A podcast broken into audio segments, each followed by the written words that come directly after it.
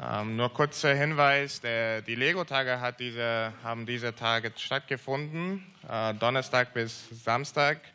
Wir haben kein Video noch diese Woche für euch, vielleicht nächste Woche, aber vielen Dank für eure Gebete. Es war eine sehr segensreiche Zeit. Viele Kinder waren da, viele gemeindefremde Kinder waren da und auch richtig gute Gespräche mit ein paar von denen. Vielen Dank für eure Gebete. Und ich möchte jetzt für die Predigt beten. Vater, ich danke dir für diesen Tag, den du uns geschenkt hast. Wir danken dir, dass du auf dem Thron sitzt, Herr, auch wenn alle, alles um uns, herum, um uns herum scheint ein bisschen chaotisch zu sein, Herr. Du bist Herr, du bist König und wir preisen dich dafür. Und wir beten, dass du uns hilft, auch heute Morgen zu sehen, dass du wirklich Kontrolle über alles hast und dass du reiche Gnade hast für alle, die auf dich vertrauen. Amen.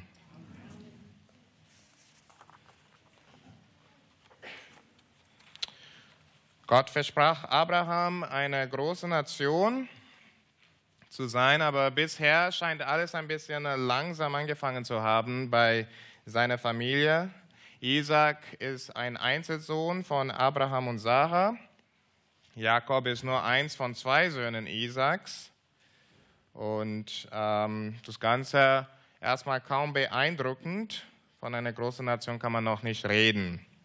Aber in der heutigen Bibelstelle ändert sich das. Es gibt eine Art Explosion von Kindern.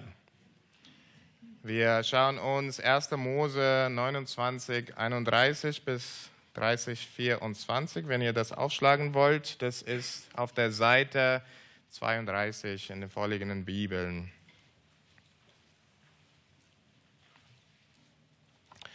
Dieser Kapitel zeigt uns die Anfänge von der Erfüllung von Gottes Verheißung an Abraham, dass aus ihm eine große Nation hervorgehen soll. Es geht um die Geburten von elf der zwölf Söhne Jakobs. Und aus diesen Söhnen gehen die Stämme, die große Familien sozusagen von Israel hervor. Aber was für eine Geschichte das ist. Ich weiß nicht, ob ihr das in Vorbereitung gelesen habt. Ist ein totales Chaos, was in dieser Familie passiert. Es ist eine dysfunktionale Problemfamilie. Ich weiß nicht, wer die, äh, wie gesagt, diese Predigtstelle gelesen hat, aber es gibt so viel Chaos, so viel Fiasko hier. Es ist alles außer das gepflegte, saubere Bild einer gesunden nuklearen Familie, die wir so gerne sehen. Warum ist diese peinliche Geschichte in der Bibel? Ich meine, es redet hier von einer der Erzväter des Glaubens. Es ist aber ein totaler Chaos. Warum hat Mose die Details nicht einfach vertuscht? Warum hat er einfach nicht gesagt, ja und übrigens, Jakob hatte zwölf Söhne? Warum so viel Detail? Weil das die Realität zeigt. Ja? Die Bibel ist sehr realistisch. Es redet über ganz normale Menschen mit normalen Problemen, mit normalen Kämpfen. Die Bibelhelden sind keine Supermenschen. Sie sind wie du und ich. Was sie aber besonders macht, ist, wie Gott mit ihnen umgeht und wie Gott mit ihrer Situation, mit ihrem Chaos umgeht. Diese Geschichte zeigt den Reichtum von Gottes Gnade an kaputten, problematischen Menschen. Und meine Hoffnung und Gebet ist, dass diese Stelle euch ermutigt und uns alle ermutigt, unsere Probleme nicht zu verstecken oder versuchen, sie aus eigener Kraft zu lösen, sondern sie zu Gott zu bringen, der reiche Gnade hat für alle, die auf ihn hoffen. Lass uns in die Geschichte dann einsteigen. Ähm, der erste Teil 29, äh, Kapitel 29, Vers 31 bis 30, Vers 2. Da sehen wir tiefe Seelennot. Ja, die tiefe Seelennot von Rahel, von Lea und Rahel. Lea zuerst. Lea und die Sehnsucht nach Liebe. Lea und die Sehnsucht nach Liebe. Man muss Lea, glaube ich, wirklich bemitleiden. Ja?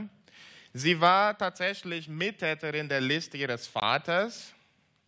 Also da müssen wir sie nicht bemitleiden. Aber überlegt euch, in was für einer Situation sie sich befand. Sie hat wahrscheinlich schon sehr lange im Schatten ihren, ihres kleinen, ihrer kleinen Schwester gelebt. Rahel war schön. Ich kann mir sehr gut vorstellen, dass die Männer haben sich gedrängelt, mit ihr zu reden.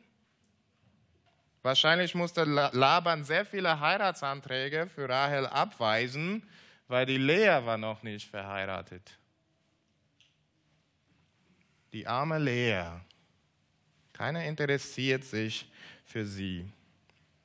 Aber dann kommt Jakob und dann kommt diese Geschichte mit der List, von der wir letzte Woche ge gehört haben. Und jetzt ist ihre Hoffnung. Ne? Jakob ist ihre Hoffnung. Endlich heiratet sie. Endlich hat sie einen Mann. Endlich bekommt sie Liebe von einem Mann. Aber nein, ihr Mann heiratet noch ihre kleine Schwester und es wird ganz, ganz, ganz schnell eindeutig, er liebt sie mehr. Lea, lesen wir, ist ungeliebt, Vers 31. Und das Wort da ist ziemlich stark. Es ist ein Wort, die eigentlich bedeutet, sie ist gehasst. Nun natürlich glaube ich nicht, dass Jakob Hass in dem Sinne äh, so empfunden hat, aber im Vergleich zu Rahel, es ist, als würde sie hassen. Jakob wollte sie nie haben. Er sieht in ihr nur das Ergebnis eines Betrugs. Vielleicht interessiert er sich noch ein bisschen für ihr Körper. Ja, sie schlafen immerhin gelegentlich miteinander. Aber für sie, für ihre Person interessiert er sich eigentlich nicht. Und das bekommt sie zu spüren. Sie empfindet sehr deutlich, dass sie ungeliebt ist. Schaut euch, wie es in ihrer Seele geht. Durch den Namen der ersten drei Söhne, die sie dem Jakob gebiert. In Vers 32, Ruben. Ruben wird geboren. Ruben bedeutet seht, ein Sohn. Und dann gibt sie die Erklärung. Ja? Der Herr hat mich gesehen und hat mir einen Sohn gegeben. Ja, Jakob mag gegenüber meinem Elend blind gewesen sein, aber der Herr hat mein Elend gesehen. Und da spürt man ein bisschen so die Hoffnung. Ja, jetzt wird ein bisschen anders sein vielleicht aber sie ist enttäuscht. Da kommt das, äh, der zweite Sohn in Vers 33. Sie wurde abermals schwanger und gebar einen Sohn. Und sie nennt ihn Simeon, weil der Herr hat sie gehört. Der Herr hat gehört, dass sie ungeliebt ist. Und dann kommt der dritte Sohn. Ne? Es ist immer noch nicht besser. Vers 34. Sie hat immer noch die Hoffnung, dass irgendwas ändert durch die Geburten von diesen, diesen, diesen Söhnen. Und sie nennt ihn Levi. Levi bedeutet anhangen, ja? anschließen, anhängen. Sie überlegt sich spätestens jetzt muss mich mein Mann anhängen. Und vielleicht ging es eine Weile besser, denn bei Judah in Vers 35 Judah bedeutet preisen. Und sie sagt, na, ich will dem Herrn danken. Vielleicht zu dieser Zeit ging es ein bisschen besser in ihrer Beziehung. Wir werden aber später sehen, dass es eigentlich, sehr, äh, eigentlich nicht der Fall ist. Es war höchstens nur eine kurze Zeit. Was wir hier aber sehen, ich glaube, in diesen, in dieser in diesen ersten Versen, wir bekommen, wir spüren die Traurigkeit, die Sehnsucht von Lea. Ja, sie sehnt sich nach ihrem Mann. Und wir, wir spüren diese Bitterkeit in ihrer Seele. Es ist ein Schreien nach dem anderen für Liebe, aber sie bekommt es nicht. Ja, sie fühlt sich un unsichtbar, sie fühlt sich ungehört, sie fühlt sich ignoriert.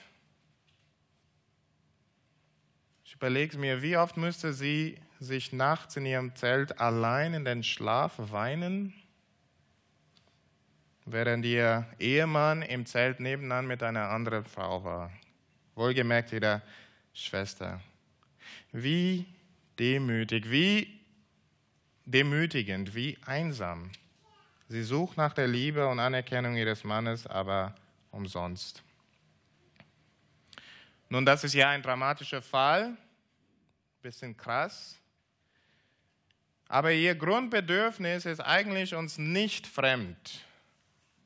Liebe und Anerkennung, das wollen wir eigentlich alle. Und wie viele von uns kann sagen, dass er oder sie noch nie mit Einsamkeit, Einsamkeit zu tun hatte? Oder nie das Gefühl hatte, unsichtbar oder ignoriert zu sein? Das Gefühl, dass keiner mich vermisst wenn ich nicht da bin. Ich glaube, das kennen wir, oder? Keiner braucht mich wirklich. Ich glaube, es betrifft uns alle, mehr oder weniger. Mutter Therese hat einmal gesagt, Einsamkeit und das Gefühl, unerwünscht zu sein, ist die schlimmste Armut. Und dann geht sie weiter und sagt, die größte Krankheit im Westen heute ist nicht mehr TB, also Tuberkulose oder Lepra, sondern die Erfahrung, unerwünscht, ungeliebt und vernachlässigt zu sein. Es gibt viele in der Welt, die für ein Stück Brot sterben, aber es gibt viel andere, die für ein bisschen Liebe sterben. Wir alle sehnen uns nach Liebe und Anerkennung, nach dem Wunsch, gesehen zu werden, ja, gehört zu werden, näher Intimität. Und diese Bedürftigkeit ist gut ja, und natürlich. Gott hat uns damit geschaffen. Aber weil wir in einer gefallenen Welt leben, ist das nicht immer so selbstverständlich. Oft finden wir diese Liebe bei Familien und Freunden und das ist super schön und es ist ein Segen. Aber immer wieder müssen wir auch mit Entfremdung und Einsamkeit kämpfen. Früher oder später, manchmal akute, manchmal wenige, aber es kommt. Immer wieder. Wie gehen wir damit um in solchen Situationen? Ich glaube eigentlich, dass deswegen ist soziale Medien so beliebt heute, ne? weil es gibt uns den Eindruck, zumindest für ein paar Sekunden, ich werde gesehen, ich werde gehört, Ich bin jemand.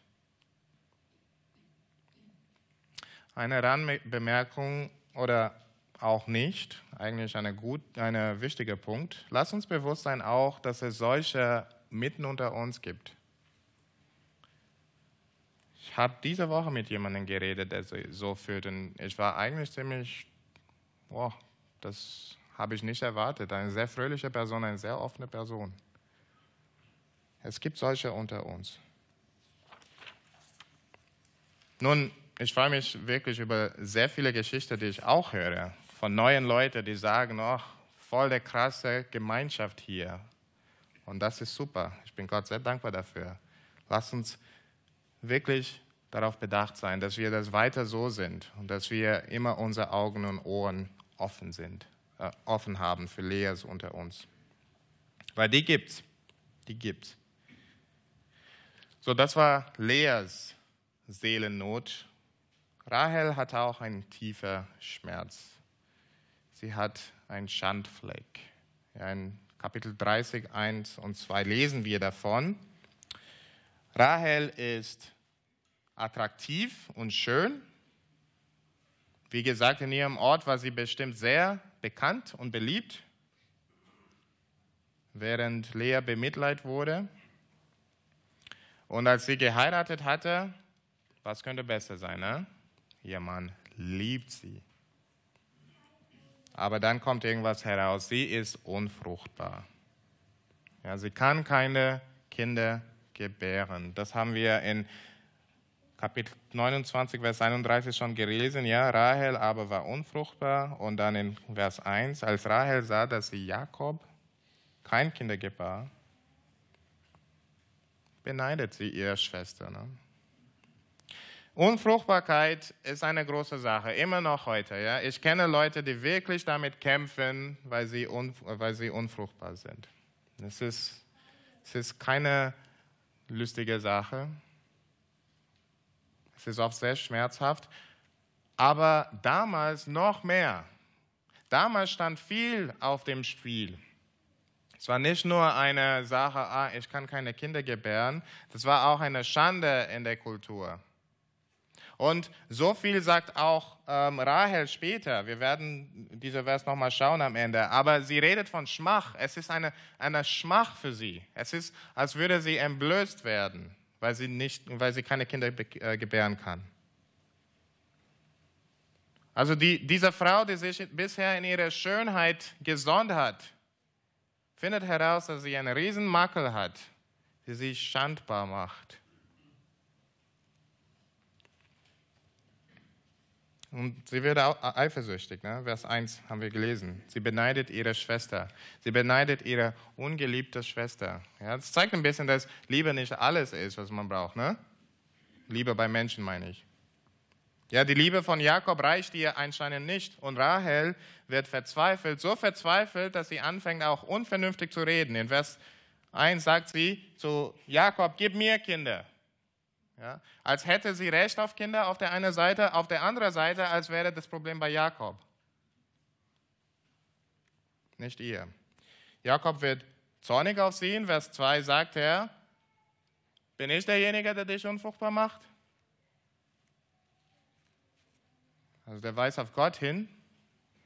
Und letztlich hat Jakob recht, ja, es ist Gott, der Kinder gibt oder vorenthält, aber ich glaube, es ist von Jakob ein bisschen unsensibel in dieser Situation. Also kein Vorbild da. Aber es klingt auch fast als ein Tadel ne, Gott gegenüber. Gott ist derjenige, der das macht. Ja. Auf alle Fälle betet er nicht für Rahel, wie wir zum Beispiel bei Isaac gesehen haben in Kapitel 25. Ja, Isaac, als Rebekka unfruchtbar war, hat zu Gott gebetet und Gott hat ihm einen Sohn geschenkt oder zwei Söhne sogar. Aber hier lesen wir nichts davon, dass Jakob betet. Der beschuldigt Gott und genau, das war's. Aber zurück zu Rahel. Es ist nachvollziehbar, glaube ich, warum sie so reagiert. Ja? Warum sie sozusagen die Schuld auf jemand anderen setzen will. Sie sieht ein großes Defizit in ihr selbst, die unschön ist. Und sie ist machtlos dagegen. Und diese Wahrheit ist für sie unerträglich. Deswegen lieber von ihr ablenken. Ja, das Problem bei jemand anders suchen, weil dieser Mangel, ich kann das nicht konfrontieren. Reagieren wir auch nicht manchmal so gegenüber Makeln und Flecken in uns selbst? Oder wenn wir irgendwas Falsches gemacht haben, versuchen wir schnell Ausrede zu finden oder vielleicht so einen Sündenbock zu finden? Wenn wir vielleicht Schwächen in uns selbst sehen oder ähm, genau Charakterschwächen oder so, wir wollen die besten, am besten vertuschen oder ablenken. Hm? Wir konzentrieren lieber auf das was, das, was der andere falsch macht. Ich glaube, das, das kennen wir auch, diese Reaktion von Rahel. Es ist nicht so unnormal. Die Wahrheit ist zu unangenehm manchmal. Es ist unerträglich, es ist beschämend der Gedanke, dass ich tatsächlich ein Problem habe, das ich nicht lösen kann. Kennst du das? Also ich kenne das. Und so was machen sie, die zwei Frauen? Das ist der nächste Teil dieser Stelle, unzulängliche Lösungen unzulängliche Lösungen. Was machen Rahel und Lea angesichts ihrer jeweiligen Seelennöte? Was die meisten von uns wahrscheinlich machen würden. Sie gehen nicht zu Gott, sondern sie nehmen sich vor, diese Probleme selber zu korrigieren. Rahels Lösung lesen wir in Verse 3 bis 8. Rahel reagiert zuerst und, sie sagte ihrem Mann, da ist meine Magd Bilha, geh zu ihr, dass sie auf meinem Schoß gebäre und ich doch durch sie zu Kindern komme. Sie versucht ihre Schande selbst zu decken. Sie sieht, dass sie keine Kinder gebären kann und so hat sie eine brillante Idee. Was wir schon gehört haben übrigens bei Abraham und Sarah, ne, das Gleiche. Und wenn wir es lesen, klingt es sehr befremdlich für uns. Ne? Was sie vorschlägt. Ihr könnt es aber bildlich vorstellen. Ne? Das ist ein bisschen, ähm, also wenn sie auf, wenn ihre Magd auf ihrem Knie sitzt, während sie Kinder gebärt, es sieht so aus, dass das Kind von ihr kommt. Und natürlich wissen alle, es kommt nicht wirklich von ihr. Aber eine sehr bildhafte, so eine bildhaftes, ähm, äh, ein bildhaftes Bild, das kann man nicht sagen, aber äh, Beschreibung, also wie, wie das Kind zu ihr gehört. Ja? Und heute gibt es auch von Prinzip her das Gleiche. Es ist ein bisschen wie eine Leihmutterschaft. Das gibt es auch heute ne? mit künstlicher Befruchtung und so. Ähm, das war in dem Sinne von damals die Leihmutterschaft. Ja? Also sie wird dieses Kind durch Bilha zur Welt bringen.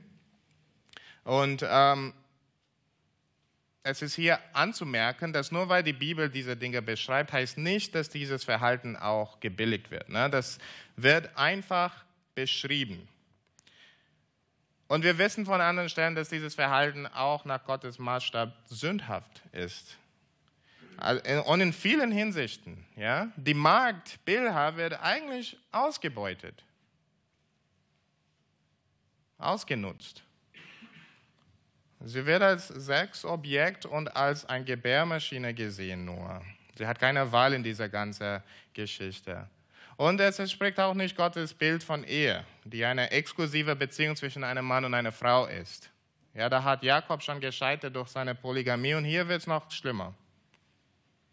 Und seinerseits ist Jakob hier auch so fern von einem vorbildlichen Mann. Anstatt sich quer zu stellen, lässt er das alles über ihn kommen. Kein Widerstand. Er ist sehr passiv in dieser ganzen Sache. Und letztlich ist diese ganze Idee ein Ausdruck des Unglaubens, wie bei Abraham und Hagar und Sarah vor ein paar Jahren. Anstatt auf Gott zu vertrauen, anstatt zu Gott zu gehen und sagen, Gott, gib mir ein Kind. Rahel nimmt die Ruder in die Hand und bastelt sich eine Lösung. Und nicht einmal, ne, sondern zweimal. Da lesen wir in den zwei Versen danach oder in den paar Versen danach, Dan und Naphtali sind die zwei Söhne, die daraus geboren sind. Und es ist interessant, wenn wir in Vers 5 und 6 und Vers 7 und 8 schauen. Sie glaubt, dass was sie tut, ist völlig legitim. Ja? Sie glaubt, Gott bestätigt sie. Ja, der Name Dan ist dieses, ja, Gott hat mich gerichtet, im Sinne von, Gott hat mich rechtfertigt gegenüber meiner Schwester. Und bei Naphtali, sie redet von Kämpfen, ja. Ich habe große Kämpfe mit meiner Schwester gekämpft und ich habe besiegt. Als wäre quasi Leas Kinder illegitim und diese Kinder legitim. Situation korrigiert. Eine totale Umdrehung der Tatsachen. Aber Rahels Verhalten ist menschlich wenn uns etwas fehlt, beneiden wir Menschen, die es haben. Wenn wir nicht vorsichtig sind, verbitten wir uns auch und machen aus Menschen Feinde. Anstatt Dinge aus Gottes Hand zu nehmen und auf seinen Segen zu hoffen, versuchen wir Dinge an uns selbst zu reißen. Und Jakobus in Kapitel 4 redet davon, in Vers 1 und 2. Ne? Der, der fragt, woher kommt Streit, woher kommt Krieg unter euch? Kommt es nicht daher aus euren Gelüsten, die da streiten in euren Gliedern? Ihr neidet und gewinnt nichts. Ihr habt nichts, weil ihr nicht bittet. Auf alle Fälle ist der Lösungsversuch von Rahel auf lange nicht zufriedenstellend. Sie ist bald wieder da, wo sie begann, verzweifelt nach einer Lösung für ihre Unfruchtbarkeit. Das lesen wir in Vers 14 und 15. Ja, Ruben ging aus zur Zeit der Weizenernte und fand Liebesäpfel. Das sind so Mandragoras, eine Art also Pflanze, Raunenpflanze habe ich gelesen. Ich kenne mich nicht so gut aus mit Pflanzen, aber irgend sowas. Ähm, auf dem Felder und brachte sie heim zu seiner Mutter Lea. Da sprach Rahel zu Lea, gib mir von den Liebesäpfeln deines Sohnes. Ja, also sie will noch, sie will noch eine, einen Weg finden. Ja, diese Unfruchtbarkeit kann ich noch lösen. Ja? Und sie nimmt so diese Pflanzen, die damals äh, als aphrodisisch galt und so, die helfen sollte mit dieser Unfruchtbarkeitsprobleme. Es ist interessant auch, dass Rahel bereit ist, Jakob für eine Nacht wegzugeben, um diese Früchte zu bekommen. Ja, so, so groß ist ihre Verzweiflung. Ja. Ich glaube auch nicht, dass für Rahel es einfach war, wenn andere Frauen mit, mit ihrem Mann schlief. Ja, das ist auch eine, eine Aussage hier. Aber ihre Mühen bleiben umsonst. Wir lesen in den folgenden Versen, dass lange Zeit vergeht und immer noch keine Kinder. Ja, sie hat diese Liebesäpfel, sie bekommt es von Lea, aber immer noch keine Kinder. Unzulängliche Lösung. Und Leas Lösung ist auch sehr ähnlich, aber für einen anderen Grund. Ja, sie will mehr Kinder, weil sie sieht in Kinder ihre Identität jetzt, ihren Wert. Ja, Sie, sie sieht, dass, okay, vielleicht ist meine einzige Hoffnung in diesen Kindern. Vielleicht die Liebe meines Mannes ist von Kindern abhängig. Ich brauche mehr Kinder. Und wir haben gelesen ähm, in, in äh, Vers 35 von Kapitel 29, sie hört auf zu gebären nach dem vierten Kind. Und dann lesen wir in Vers 9, als nun Lea sah, dass sie aufgehört hatte zu gebären, also sie denkt, ich, ich brauche mehr Kinder, ich brauche mehr Kinder okay, dann mache ich, was Rahel gemacht hat. Ich nehme meine Magd und gebe es meinem Mann. Ja, das passiert, weil Lea jetzt Kindergebären mit ihrem Wert und ihrer Identität verbunden hat. Sie sieht Kinder als ihre Chance, bei ihrem Mann Annahme zu finden. Und ich glaube, oft verbinden wir unseren Wert und unsere Identität auch mit bestimmten Dingen und versuchen, anhand dessen Annahme bei anderen zu finden. Das kann Geld sein, das kann Status sein, das kann richtig guten Job sein, das kann auch unser Körper sein. Aber was passiert, wenn diese Sachen nicht reichen? Was ist, wenn die Menschen, deren Anerkennung wir suchen, sich gerne Gebrauch von unseren Qualitäten machen? Aber sobald sie das nutzen, sind sie mit dir fertig. Das tut wirklich weh. Lea muss es feststellen. Solange sie Kinder hat, schläft noch immer wieder der Jakob mit ihr. Aber nicht lang, ne? Der Plan scheint erstmal zu funktionieren. Ja, sie redet von Glück und glücklich sein in Vers 11 bis 13. Das ist, was das, äh, die Namen Gad und Asa bedeuten. Was interessant hier, nur Nebenbemerkung, ist, dass anders als die ersten vier Söhne, die Lea hatte, kommt Gott gar nicht vor in die Nennung diesen Söhnen. Es scheint, dass sie ein bisschen Gott nicht so präsent hatte in den Kopf in dieser Zeit. Aber wie bei Rahel ist dieses Glück sehr kurzlebig. Ihr fehlt bald wieder die Nähe ihres Mannes. So schlimm ist es, dass in Vers 16 diese Geschichte mit den Liebesäpfeln, sie muss diese Liebesäpfel weggeben, um eine Nacht mit ihrem Mann.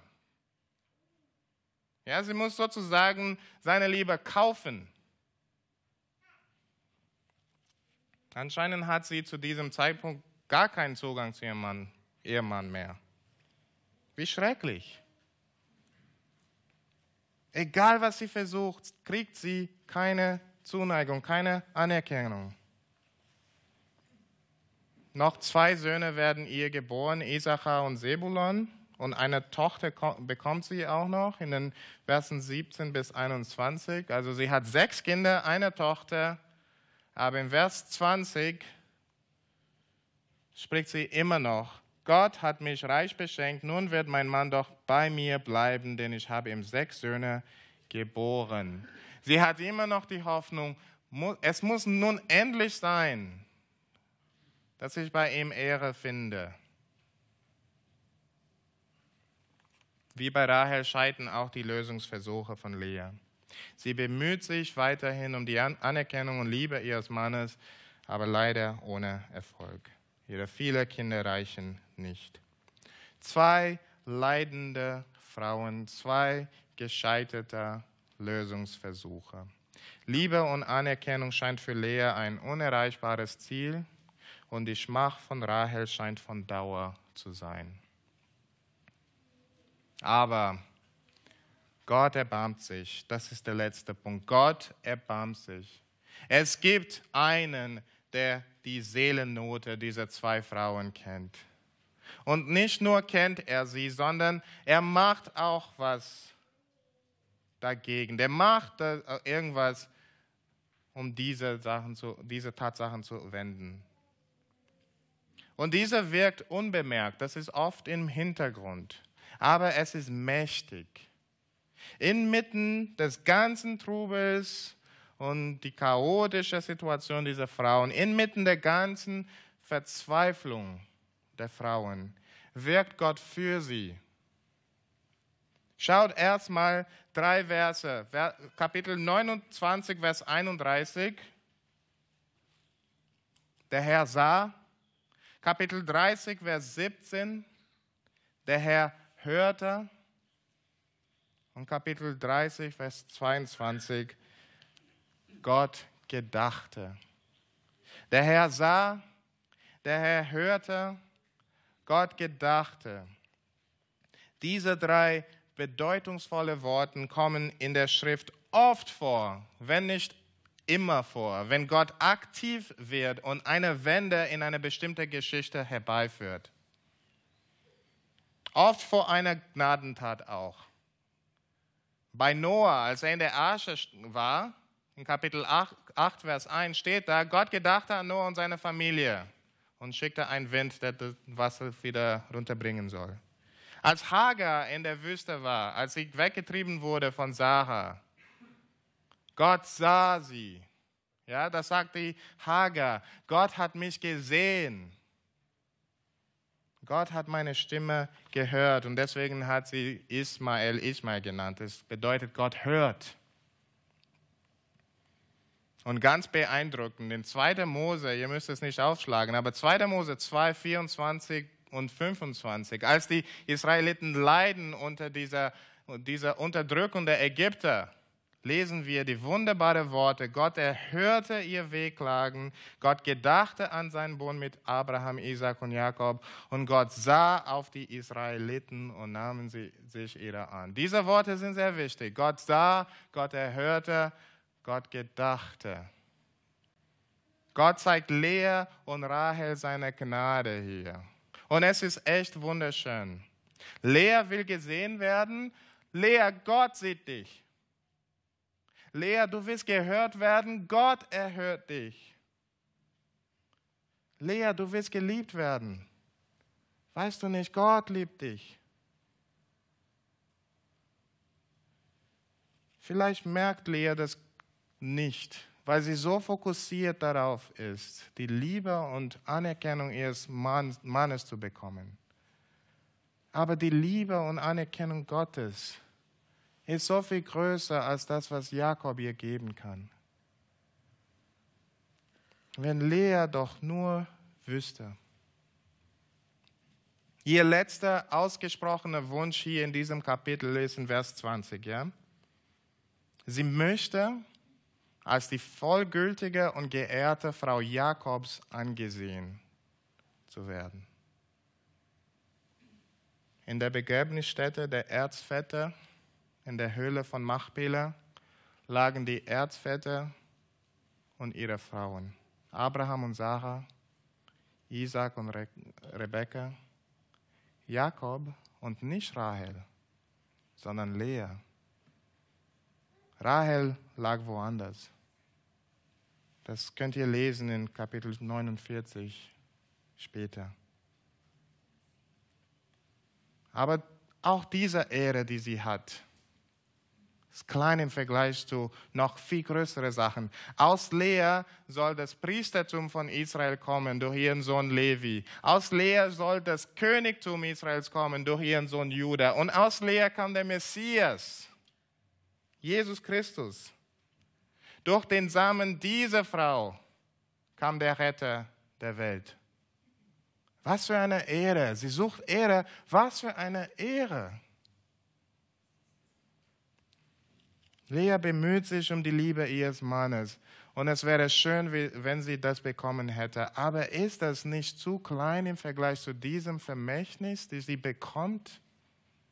Im Vergleich zu Liebe und Anerkennung Gottes? Wenn Lea sich nur dessen bewusst wäre, vielleicht hätte sie mit ihrem Schmerz, und das ist ein realer Schmerz, das soll man nicht kleinreden, aber ich glaube, sie hätte damit besser umgehen können. Ich möchte euch auch ermutigen, wenn ihr nach Liebe sucht, das ist gut. Ja? Wenn wir von Menschen geliebt werden, das ist eine schöne Sache. Wir sollen Beziehungen bauen, wir sollen das auch schützen.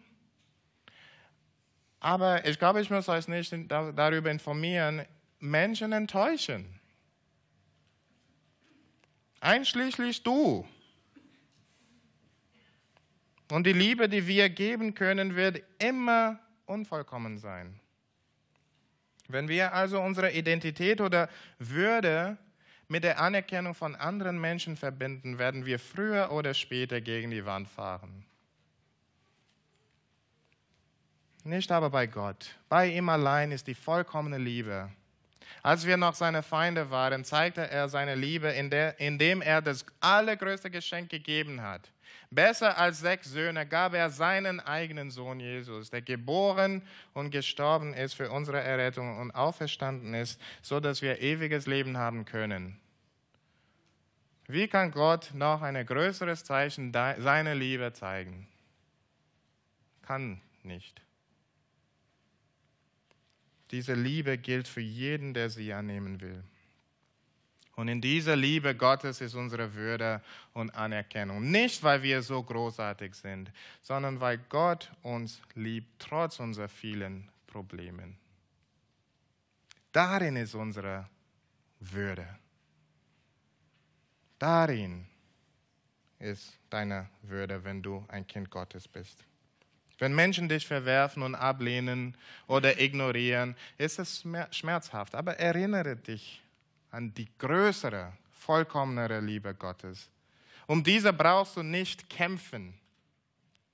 Die wird dir geschenkt. Lass es dich trösten. Ihr seid geliebt. Ihr seid angenommen. Ihr seid anerkannt von Gott.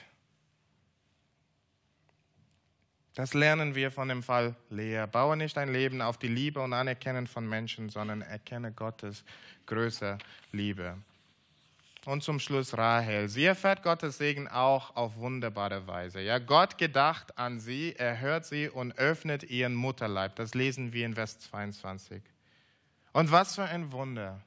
Sie ist überglücklich, denn, sagt sie, Gott hat meine Schmach von mir, mir weggenommen. Gott hat mich verdeckt sozusagen. Diese Nacktheit, die ich empfunden habe, die ist jetzt weg. Gott hat mich verdeckt. Ihre Versuche waren alle umsonst, ne? aber Gott konnte ihr helfen. Gott konnte diese Not wegnehmen. Gott konnte ihren Makel heilen. Und ich weiß nicht, ob ich zu viel hineinlese, aber es scheint für mich, dass Rahel auch eine kleine Entwicklung gemacht hat. Ne? Die Frau, die alles versucht hat, um ihre Schande selbst wegzunehmen, durch ihre Magd gebären, durch Liebesäpfel schwanger zu werden, jetzt sieht sie, dass ihre Hoffnung letztlich in Gott ist. Der ist derjenige, der ihr dieses Kind geschenkt hat. Und schau, was, sie, was sie sagt ganz am Ende. Sie nennt kind, das Kind Josef, weil im Glauben, sagt sie, er wird noch hinzufügen. Ja? Und das passiert tatsächlich in Kapitel 35. Er will noch eine geben. Nun, ich sage damit nicht, dass Rahels Glaube ähm, vollkommen ist, überhaupt nicht. Nächste Woche werden wir sehen, dass sie noch ein Götzendiener ist. Aber sie scheint irgendwas begriffen zu haben. Kein eigener Versuch wird es tun. Gott ist, bei wem ich Heilung und Segen erfahre. Ich hoffe, dass ein jeder von uns zu dieser Schlussfolgerung auch kommt, kommen. Wenn wir Not oder Makel in uns merken, dass wir mit unseren Schwächen nicht versuchen, dasselbe zu lösen. Ja, dass unsere Schwäche uns nicht von Gott fernhalten. Oft ist es so, ja. Wenn wir eine Schwäche in uns merken oh, ich muss zuerst perfekt sein, ich muss zuerst vollkommen sein, bevor ich in die Gemeinde gehen kann. Oder ich muss perfekt sein, bevor ich zu Gott reden kann. Oder ich muss es wirklich meinen, dass ich ändern will, will und so weiter und ich muss, muss wirklich auf die Reihe kriegen, bevor ich zu Gott beten kann. Nein, unsere Schwäche sollen uns zu Gott treiben. Unsere Schwäche und Makeln sollen zu uns sagen, du brauchst Gott. Vertraue ihm. Er hat durch Jesus Christus, seinen Sohn, für unsere größte Not und Schande gesorgt. Ja, die Bibel sagt, Jesus trug unsere Krankheiten, Jesus trug unsere Schmerzen. Wirf deine übrigen Lasten auf ihn. Auch wenn unsere Probleme für eine längere Weile dauert. Gott verspricht, er wird uns vollkommen heilen all deine Schmach wegnehmen, wenn du dein Vertrauen auf ihn setzt. Und vielleicht schon in diesem Leben, aber spätestens, wenn er dich nach Hause holt. Dort erwartet die endgültige Erfüllung aller Seelennöte. Sei es die Suche nach Liebe, sei es die Bedeckung ein Makel in dir. Lass uns beten.